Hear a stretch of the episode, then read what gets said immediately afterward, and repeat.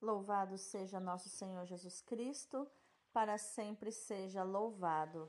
Hoje é segunda-feira, 18 de outubro de 2021, dia de São Lucas Evangelista e Mártir.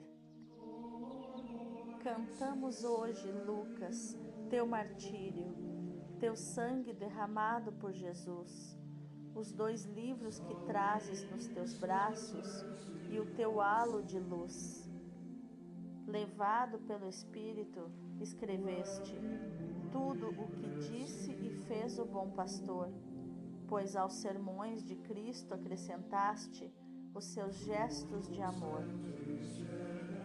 De Pedro e Paulo registraste os atos, e do povo fiel a comunhão, quando unidos em preces pelas casas iam partindo o pão de Paulo foste o amigo e companheiro, ouviste de seu peito as pulsações, faze vibrar no mesmo amor de Cristo os nossos corações. Médico Santo, cura os nossos males, leva ao aprisco o pobre pecador, dá que no céu sejamos acolhidos pelo próprio Senhor. A leitura de hoje é da segunda carta de São Paulo a Timóteo, capítulo 4, versículos do 10 ao 17. Caríssimo, Demas me abandonou por amor deste mundo e foi para Tessalônica. Crescente foi para Galácia, Tito para a Dalmácia. Só Lucas está comigo. Toma contigo Marcos e traze-o, porque me é útil para o ministério mandei Tíquico a Éfeso. Quando vieres, traze contigo a capa que deixei em Troade, em casa de Carpo, e os livros, principalmente os pergaminhos. Alexandre o Ferreiro tem me causado muito dano. O Senhor lhe pagará segundo as suas obras. Evita-o também tu, pois ele fez forte oposição às nossas palavras. Na minha primeira defesa, ninguém me assistiu, todos me abandonaram. Oxalá que não lhes seja levado em conta. Mas o Senhor esteve a meu lado e me deu forças. Ele fez com que a mensagem fosse anunciada por mim integralmente e ouvida por todas as nações. Palavra do Senhor, graças a Deus. O salmo responsorial é o Salmo 144. Ó Senhor, vossos amigos anunciem vosso reino glorioso. Que vossas obras, ó Senhor, vos glorifiquem, e os vossos santos com louvores vos bendigam. Narrem a glória e o esplendor do vosso reino e saibam proclamar vosso poder. Para espalhar vossos prodígios entre os homens, e o fulgor de vosso reino esplendoroso. O vosso reino é um reino para sempre, vosso poder de geração em geração. É justo o Senhor em seus caminhos, é santo em toda a obra que ele faz. Ele está perto da pessoa que o invoca, de todo aquele que o invoca lealmente. Ó Senhor, vossos amigos anunciem vosso reino glorioso. O evangelho de hoje é Lucas capítulo 10, versículos do 1 ao 9. Naquele tempo, o Senhor escolheu outros setenta e dois discípulos e os enviou dois a dois na sua frente a toda a cidade e lugar aonde ele próprio devia ir. E dizia-lhes: A messe é grande, mas os trabalhadores são poucos. Por isso, pedi ao dono da messe que mande trabalhadores para a colheita. Eis que vos envio como cordeiros para o meio de lobos. Não leveis bolsa, nem sacola, nem sandálias, e não cumprimenteis ninguém pelo caminho. Em qualquer casa em que entrardes, dizei primeiro: A paz esteja nesta casa Se ali morar um amigo da paz, a vossa paz repousará sobre ele, senão ela voltará para vós. Permanecei naquela mesma casa, comei e bebei do que tiverem, porque o trabalhador merece o seu salário. Não passeis de casa em casa. Quando entrardes numa cidade e fordes bem recebidos, comei do que vos servirem. Curai os doentes que nela houver, e dizei ao povo: O reino de Deus está próximo de vós. Palavra da salvação, glória a vós, Senhor. Então, quais os ensinamentos dos textos de hoje sobre inteligência emocional, atitude e comportamento? A leitura de hoje nos mostra que Paulo manifesta o seu conforto por Lucas permanecer ali com ele fiel, enquanto os outros, por cansaço ou por medo ou por raiva, o abandonaram. É, sobretudo, a presença do Senhor que anima o apóstolo a pregar o Evangelho aos gentios, aos que não eram judeus, aos pagãos, mantendo-se fiel à sua vocação inicial. Mas Paulo não pode deixar de lembrar aqueles que o abandonaram quando ele mais precisava de apoio, tendo de se defender sozinho no tribunal e tendo de defender a Cristo e a fé que ele havia abraçado. O que provoca mais satisfação em Paulo é poder afirmar que foi por intermédio do seu grande amigo Lucas que o Evangelho foi anunciado de modo especial aos gentios.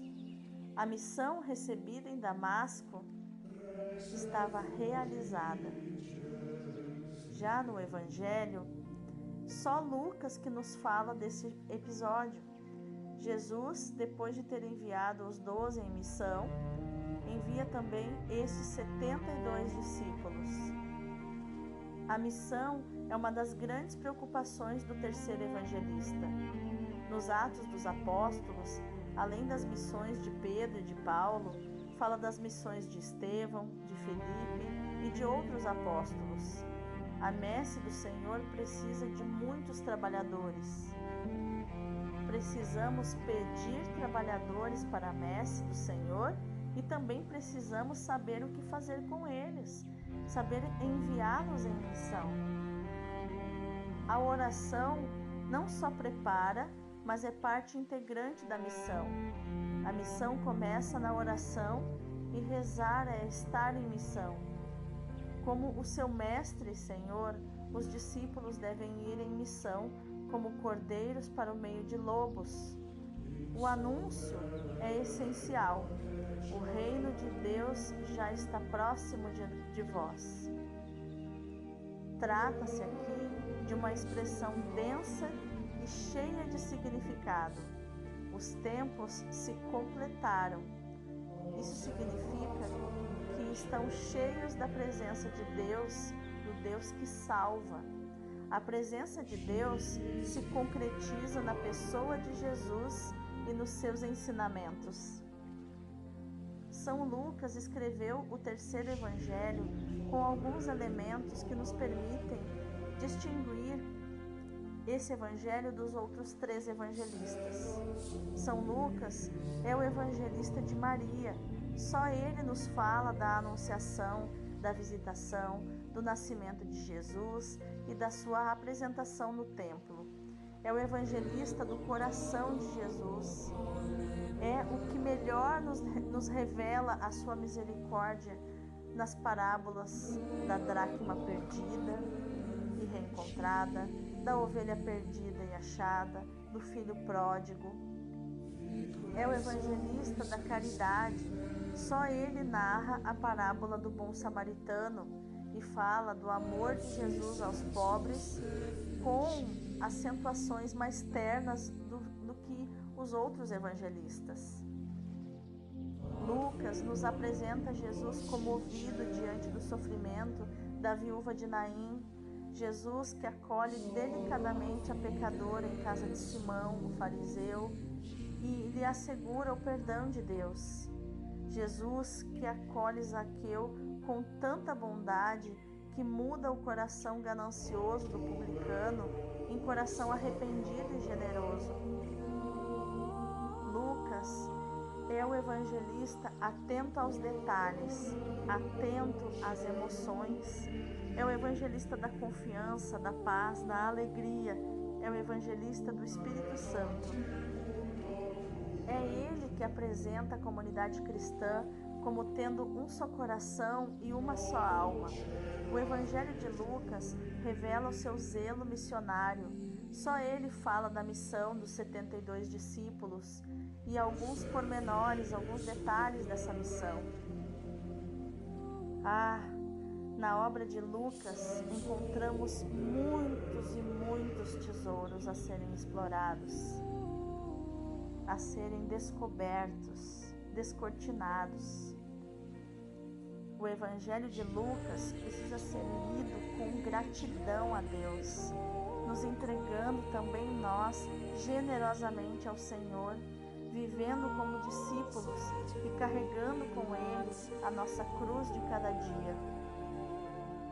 Lucas acompanhou Paulo em algumas das suas viagens missionárias e durante o cativeiro em Roma.